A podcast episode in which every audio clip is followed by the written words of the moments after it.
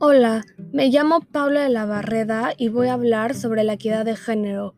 Para eso les voy a contar una historia sobre una familia en la cual el papá decía que las mujeres, como su esposa y su hija, no valían nada y que solo servían para hacer de comer y para la limpieza.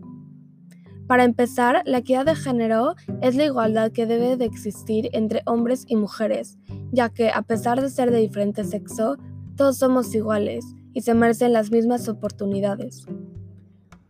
En una familia de un papá, la esposa, un hijo y su hermana, no existía la igualdad, ya que el papá era el único que podía trabajar y decía que la madre y la hija solo servían para hacer de comer y limpiar.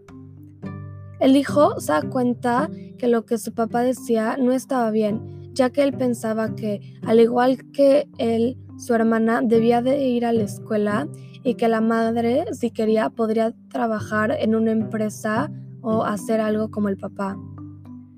Lo que hizo fue que habló a solas con su mamá y con su hermana y les preguntó que si estaban de acuerdo con las reglas que imponía el papá y como eso lo esperaban, le dijeron que no, que ellas querían estudiar y trabajar en una compañía en vez de vivir en la cocina y estar limpiando la casa. Entre los tres hablaron con el papá le dijeron que las reglas que estaba poniendo no eran adecuadas. Le explicaron sobre la igualdad de género y cómo hombres y mujeres son importantes. El papá se disculpó y les dio la razón.